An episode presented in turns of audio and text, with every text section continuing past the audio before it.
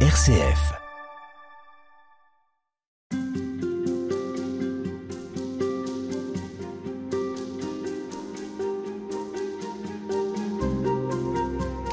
On approfondit la théologie d'Henri de Lubac, cardinal, plus connu pour euh, sa préparation de Vatican II, son implication dans le Concile de Vatican II. Aujourd'hui, on essaie vraiment de comprendre sa spiritualité avec vous, Père Emmanuel Decaux. Bonjour. Bonjour Madeleine, bonjour à tous. Et alors, on le fait avec un ouvrage que vous avez écrit qui s'appelle Prier 15 jours avec Henri de Lubac. Vous essayez de, de faire, euh, vous faites un lien avec les exercices de Saint Ignace de Loyola et euh, dans l'un des chapitres, vous vous attardez sur le rythme du chrétien qui serait en parallèle avec ce rythme de Jésus, et notamment les grandes étapes, on pourrait dire, de la vie de Jésus. Oui, Henri de Lubac revient souvent là-dessus, euh, euh, cette question du, du, du rythme, euh, le rythme du fait du Christ. Dieu n'est pas venu dans notre humanité comme ça, comme un météore. C'est ça qu'il faut comprendre. Et de la même manière, il est pas reparti de la terre comme ça. Euh, bon, bah, désolé, euh, euh, ça s'est mal fini, mais bonne chance à vous et à la prochaine, quoi. Non, pas du tout.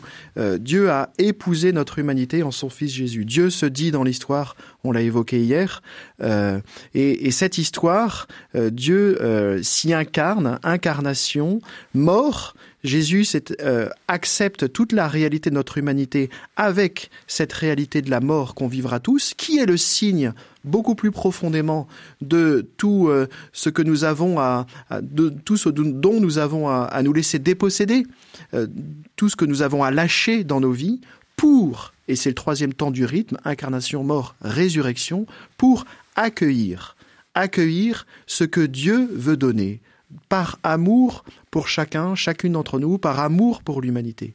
De la même manière que Jésus, euh, donc, euh, sur la croix, s'offre à son Père pour recevoir du Père cette vie nouvelle qui est la vie euh, de ressuscité à laquelle nous sommes appelés à, à, dans laquelle nous sommes appelés à entrer euh, un jour. Mais vous semblez dire que ce rythme, il doit suivre une chronologie, c'est-à-dire qu'on on, on ne rencontre Dieu qu'après s'être détaché de ce qui pouvait nous encombrer. Il y a une, une succession qui est logique. Il y a une succession qui est logique. Euh, c'est pour ça que j'ai associé ce rythme à, dans, le, dans cet ouvrage au combat spirituel, parce que c'est tout, tout l'enjeu de notre vie spirituelle. En fait, qu'est-ce qui est derrière? Qu'est-ce qui est derrière? Et on le voit à la fin euh, de l'ouvrage euh, sur ce thème du désir de Dieu. Euh, Qu'est-ce qui est derrière? C'est est-ce que Dieu, je le prends ou est-ce que je le reçois? Est-ce que c'est moi qui prends Dieu ou est-ce que j'accepte de me laisser prendre par l'amour de Dieu? Mmh. et en fait, toute notre vie, et j'allais dire tous les instants de notre vie, ils sont, ils nous confrontent à ça en réalité. C'est-à-dire incarnation. Est-ce que j'accepte ce que je suis aujourd'hui et ça peut être une réalité très heureuse et ça peut être une réalité très difficile, mais voilà ce que je suis, l'incarnation. Mort, dans ce que je vis, d'heureux ou de malheureux, est-ce que je m'accroche? Est-ce que je garde pour moi? Est-ce que je m'agrippe? Ou est-ce que je lâche? Est-ce que j'accepte que Dieu, par son Esprit Saint, me dépouille? C'est euh, le désintérêt euh, auquel euh, saint Ignace invite le retraitant au début des exercices spirituels, le détachement, le désintérêt, la sainte indifférence, comme le, avec pour le dire avec les mots de, de saint Ignace. Voilà. Est-ce que j'accepte de me laisser dépouiller par l'œuvre de Dieu pour recevoir, me laisser renouveler dans cette grâce de la résurrection, incarnation, mort, résurrection, euh, Lubac euh, utilise euh, d'autres termes. Il dit enracinement, détachement, transfiguration. Voilà. On est fait pour vivre ça. Et le combat spirituel, j'ai proposé de, de, de, de l'appréhender en entrant dans cette logique, ce rythme-là, qui effectivement fait partie, à la fois dit la, notre histoire dans sa continuité, et j'allais dire chaque instant de notre histoire.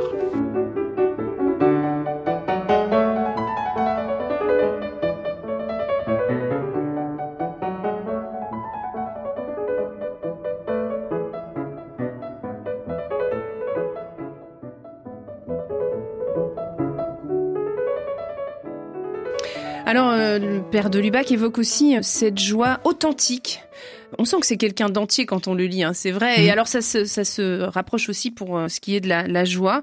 La joie de l'Eucharistie, il en parle avec euh, beaucoup d'enthousiasme, un peu comme comme l'auraient fait les premiers chrétiens. Il y a une forme d'émerveillement qu'il a gardé, c'est assez touchant oui, oui. chez le père de Lubac. Et qui est lié à et qui est lié à ce qu'il découvre chez les pères de l'Église quand dans le livre, je me suis dit, euh, puisque Saint Ignace nous invite à, méditer au début de la troisième semaine sur euh, le don de Jésus, euh, dans, dans sa vie, qui est euh, évidemment vécue de manière concrète et ultime dans la croix, mais qui est anticipée dans la scène, avec notamment euh, ce lavement des pieds, je me suis dit, mais comment est-ce qu'on va aborder ce thème-là, l'Eucharistie? Est-ce qu'on va faire un cours sur l'Eucharistie? Il y aurait des éléments à apprendre. Hein. Puis en fait, je suis retombé sur, sur ces, ces passages, effectivement, de Corpus Mysticum, où de Lubac nous, nous, nous, nous fait goûter ce qui a pu être la joie, la joie des disciples à, entrer dans cette réalité nouvelle, cette alliance nouvelle liée à cette découverte qu'ils n'avaient pas comprise euh, du Christ qui offre sa vie et qui reçoit de Dieu cette vie nouvelle qui est la résurrection. C'est l'Eucharistie, dit Lubac, c'est de l'Eucharistie, pardon, centre de la vie chrétienne, que s'est répandue partout par la puissance de cette joie, la foi au Christ. En célébrant l'Eucharistie, les premiers disciples, les premières générations chrétiennes perçoivent qu'elles disent là, elles écrivent là une page d'une certaine mm. manière du Nouveau Testament en, en reconnaissant que en Jésus-Christ, Dieu a accompli les promesses et nous ouvre à une réalité nouvelle extraordinaire qu'est la résurrection, qu'est la rencontre de Dieu. D'où vient ce regard, on, sent presque un peu nostalgique de cette joie qui habitait euh, les premiers chrétiens. Est-ce que c'est l'environnement dans lequel il vit, qui est euh, après-guerre assez difficile? Il lui est peut-être douloureux de voir que les messes commencent un peu à être désertées. Est-ce que il sent qu'il faut redire l'importance de l'Eucharistie Il utilise le mot de mélancolie. Il a un texte qui est très dur, je trouve. Je l'ai cité quand même dans ce petit livre parce que je me suis dit, allez, ça nous réveillera si jamais le lecteur euh, commence à s'endormir.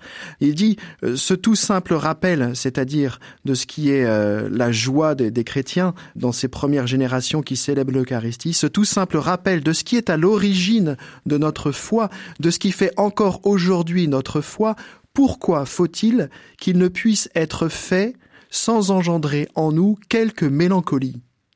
Et il ajoute, et là on pourra peut-être s'y reconnaître, qu'il y a loin de la plupart de nos messes de paroisse, messes de collège, messes chantées ou messes basses à ces premières Eucharisties.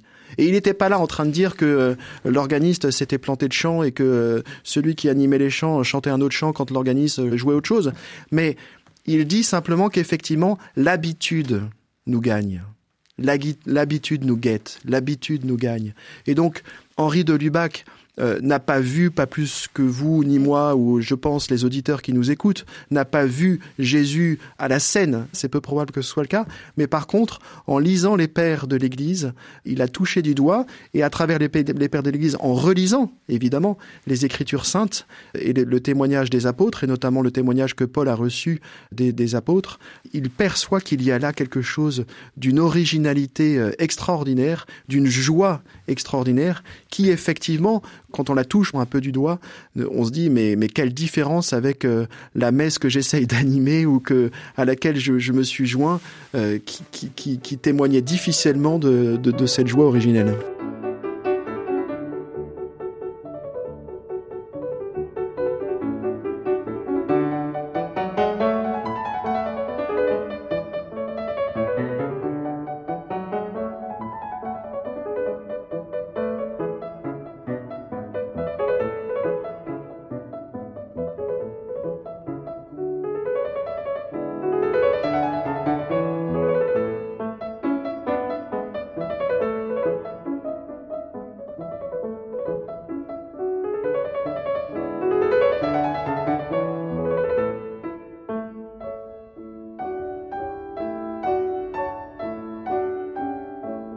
Mais Père Emmanuel de vous qui avez parcouru euh, de nombreux ouvrages euh, du cardinal Henri de Lubac, qu'est-ce qui, d'après vous, le maintient éveillé, le, maintient euh, ardent, je dirais?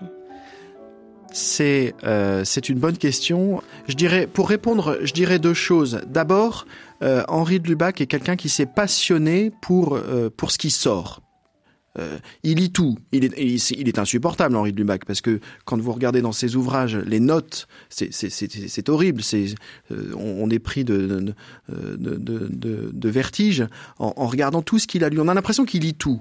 Et, et, tout le passionne. Il a lu Nietzsche, euh, qui est pas franchement le, le, le théologien auquel on pense tout de suite. Il a lu euh, les grands philosophes, il, a, il s'est passionné pour beaucoup de choses. Il lit la presse, il lit beaucoup de choses et il cite beaucoup de choses. Et donc, je pense que ce qui a gardé Henri Dubac éveillé, comme vous le dites, c'est cette passion pour euh, pour la pensée. Mmh Il a une curiosité intellectuelle d'abord. Exactement. Il se passionne pour ce que pour ce que l'homme pense, et, ce qu'il traduit dans, son écriture. Donc la première chose qui le tient éveillé, c'est ça, c'est cette passion pour l'humanité, pour ce qui se dit, pour, il essaye de le comprendre et, d'en rendre compte. Et puis la deuxième chose, à mon sens, euh, qui tient Henri Lubac éveillé et qui, sera euh, un des sujets sur lesquels il va devoir combattre, c'est cette certitude qu'il y a en nous de manière naturelle, immédiate, de par notre création première, le désir de Dieu.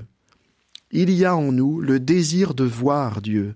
Et, Dieu nous désire, et à partir de ce désir que Dieu inscrit en nous, nous sommes, nous, faits aussi pour nourrir, alimenter, rassasier j'allais dire, ce désir euh, de Dieu. Donc voilà peut-être mhm. ces deux éléments, passion pour, euh, pour, le, pour la pensée des hommes, euh, et puis le désir naturel inscrit dans, dans, dans, dans, toute personne humaine. Merci beaucoup, Père Emmanuel Decaux. Je rappelle que vous êtes l'auteur de Prier 15 jours avec Henri de Lubac aux éditions Nouvelle Cité. Merci. Merci à vous.